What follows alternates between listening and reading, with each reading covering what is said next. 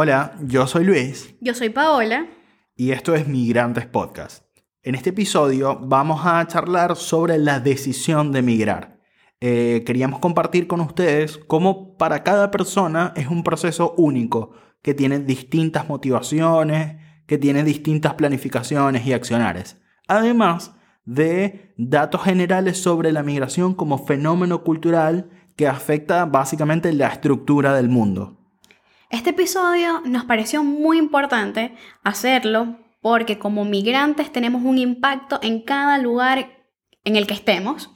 Y por eso les quiero contar algunas cifras de la Organización Internacional para las Migraciones sin querer sonar muy técnica. En el mundo somos casi 272 millones de migrantes. El aporte que hemos hecho los migrantes es tal que la ONU nos reconoce en su agenda del 2030 con los Objetivos de Desarrollo Sostenible. De hecho, 11 de los 17 objetivos contienen metas e indicadores que impactan directamente a, a la migración o al desplazamiento, ya que esta agenda, el objetivo principal es no dejar a nadie atrás y bueno, los migrantes somos parte. La principal referencia que hace en los objetivos hacia nosotros los migrantes es cómo se debe facilitar la migración y la movilidad de manera ordenada a través de las políticas públicas que faciliten estos movimientos, cada vez sean más planificadas, bien gestionadas y eh, que pueda incluir eh, partes como las remesas, la movilidad internacional entre estudiantes, que faciliten no solo los estudios, sino el trabajo. Sí, a ver, para... No te quería interrumpir, Pau, pero para darle contexto, eh, los Objetivos de Desarrollo Sostenible, o ODS, eh, son, forman parte de una planificación que tiene la ONU, que propone la ONU a los países para, como su nombre lo dice, para que el mundo se desarrolle de una forma un poco más responsable, un poco más sostenible. Estos objetivos unifican eh, como a los actores de la política, los actores de la empresa privada, el tercer sector, las organizaciones, les da un contexto de hacia dónde deberían organizar sus planes de crecimiento para, eh, nada, para desarrollar un mundo más sostenible, valga la redundancia. En pocas palabras, ¿cómo deben funcionar las cosas? Exactamente, es una propuesta, no siempre se lleva a cabo, pero está bueno que, existan estos contextos. A ver, y volviendo al tema de, migración, para nosotros, como le dijimos al principio y siempre lo vamos a repetir en este espacio, la migración es única para cada persona, es un proceso que se vive de forma distinta, eh, se vive de forma distinta, se toman por, por decisiones distintas. Y si tomamos el dato, los datos de la ONU que nos compartió Pau, uno pensaría que la decisión de migrar debería ser muy compleja, muy analizada, con una planificación, porque, o sea, e, escuchamos la relevancia que tiene la migración en el mundo. Pero nuestra amiga Lu, que decidió compartirnos su experiencia, decidió dejar todo a la suerte de una moneda. Bueno, luego de tomar la decisión de emigrar de Guatemala hacia Buenos Aires, eh, no hice mucho, la verdad, para mí, a pesar de que sí fue una, una decisión eh, que venía rondando en mi cabeza hace un buen tiempo, que la venía planificando, eh, fue una decisión impulsiva porque mm, yo había solicitado una beca y no me la dieron y aún así eh, decidí correr el riesgo de irme a otro país eh, a remarla básicamente. Así que después de tomar la decisión, no, no, creo que no hice nada particular. Empecé a arreglar mis papeles, em, le conté a mi familia mi decisión y mm, ahí tengo una anécdota y es que para mí cuando quiero tomar decisiones que son importantes y no sé qué hacer, eh, tiro una moneda al aire. En realidad no me importa si cae cara o cruz, lo que me importa y en lo que me enfoco es cuando la moneda está en el aire, qué es lo que viene a mi mente. Eh, así que así tomé la decisión. Fue estaba en, un shopping y dije, me voy o no me voy, me voy, no me voy. Agarré una moneda y tomé la decisión porque cuando, cuando estaba en el aire yo sabía que quería eh, estar en Buenos Aires. Así que bueno, eso ya dio paso a otro montón de cosas, a, tomar la decisión de, ir para adelante sin importar que, no tenía una, eh, nada asegurado básicamente en, Argentina y a que no me importara y, y bueno, a llegar al país a, a ver cómo conseguía dónde vivir, trabajo, cómo pagar la facultad y demás. Gracias Lu por compartirnos tu, experiencia como migrante. Y yo coincido en el, en el tema de, yo no le di tantas vueltas, sabía, sabía lo que quería y también la realidad que se vivía en Venezuela era como una motivación permanente a encontrar oportunidades para salir. Eh, con lo cual, cuando tuve la oportunidad de comprar ese pasaje, es como todo lo que tenía en mente, todo lo que había analizado eh, a nivel de opciones, países, estudio, etcétera, lo activé y compré, compré el pasaje y terminé yéndome en dos semanas. Es decir, no, sí lo pensé porque todo el tiempo lo venía pensando en, en irme del país, pero una vez que tomé la decisión, activé muy, muy rápido. Eso hace contraste con la historia de nuestra amiga Ale, que ella decidió buscar, quería desarrollar su perfil profesional y decidió buscar, buscar, buscar hasta que encontró una maestría que iba exactamente asociada a lo que ella quería hacer en el, en el ámbito profesional y fue cuando la encontró que decidió tomar, decidió migrar.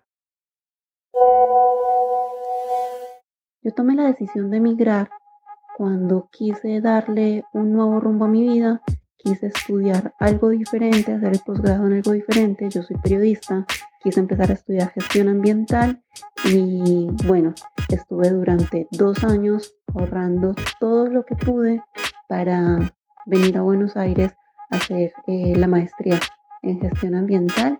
Fue una decisión planificada, eh, supe más o menos cuánto debía ahorrar para vivir los primeros seis meses acá en el país, teniendo en cuenta que es mucho más costoso el nivel de vida con respecto a Colombia y bueno, también que las oportunidades de empleo para nosotros como extranjeros acá se ven muy limitadas a oficios y cuando quieres tener un puesto, un cargo profesional, se complica un poco más.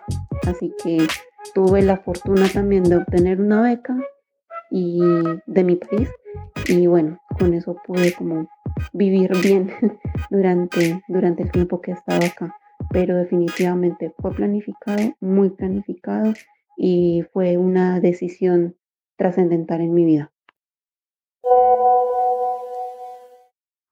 A diferencia de Ale, si yo tuviera que decir que planifiqué mi migración, tendría que hablar de el tiempo que me tomó, que fue un mes. Realmente nunca me había sentido familiarizada con la idea de emigrar, no vengo de una familia de migrantes y no era común, no lo veía como algo que pasaba en mi familia, pero sí que pasaba en mi círculo y que cada año más amigos se, se iban a otros países ah, por distintos motivos.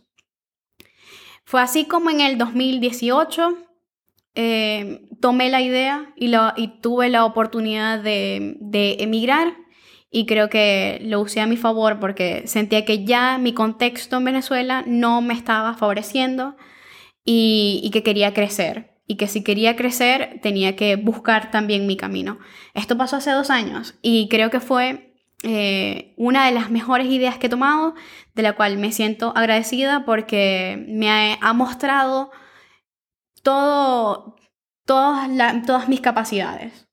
Y no quiere decir que antes no las tuviera en cuenta, pero creo que cuando eres capaz de armarte de nuevo, sin tu círculo de soporte, es valioso. Y bueno, sabemos que a diferencia de mí, hay, como, hay historias como las de Mako, que desde pequeña soñaba con emigrar.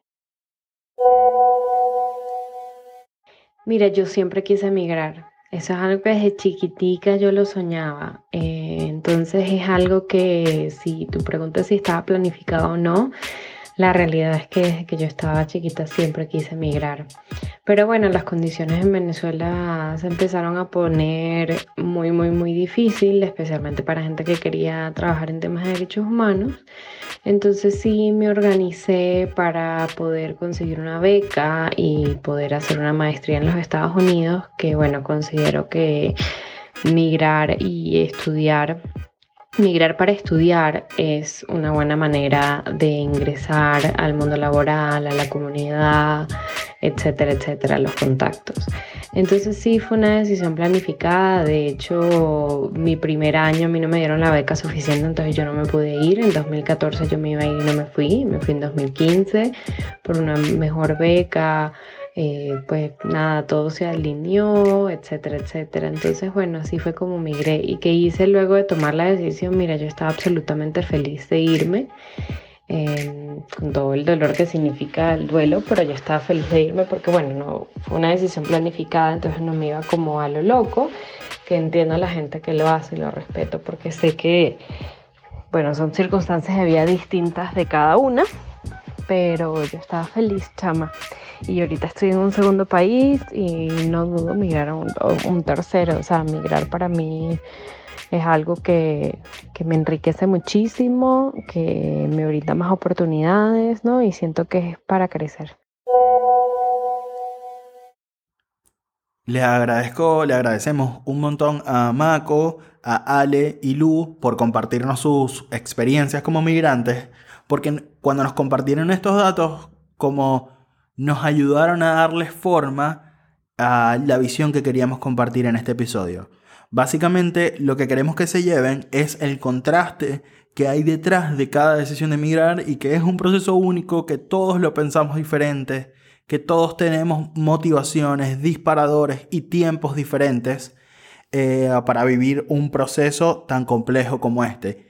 Como creo que lo dice muy bien Drexler en, en una de sus canciones, Jorge Drexler, eh, somos una especie en viaje y siempre como humanos vamos a estar en, constante movimiento. Lo dice Drexler en su canción, lo dice la historia del mundo y la ONU lo, ratifica con la relevancia que le da el fenómeno de, de la migración. Lo que quisimos mostrar con estas historias es el contraste que hay en ellas y que seguro se va a encontrar en cada una de las experiencias que nos puedan compartir. ¿Qué nos une? La decisión de emigrar. Los invitamos a compartir su experiencia siguiéndonos en nuestro Instagram arroba migrantespodcast y compartiendo con nosotros qué los llevó a emigrar. Cuando nosotros emigramos, este primer paso, ¿qué viene después? Es una de las preguntas más frecuentes. Viene caos. Viene caos, viene estrés, viene, nostalgia, viene hacer maletas, viene planificarnos financieramente. Vienen muchas cosas. Y quizás en este proceso no nos ponemos en primer lugar, sobre todo porque es un cambio de vida, algo que experimentamos por primera vez. Ahora, cuando nosotros vemos esto en retrospectiva, nos damos cuenta de que hubiera sido de mucho valor tener eh, conocimiento sobre herramientas de autocuidado. Es por eso que nuestro próximo episodio va a ser sobre eso, herramientas de autocuidado para migrantes. Con esto cerramos el episodio de hoy, la decisión de emigrar. Los invitamos a que nos escuchen, nos den su feedback en los comentarios, nos sigan en redes sociales, arroba migrantespodcast en Instagram y compartan este podcast con su amigo migrante.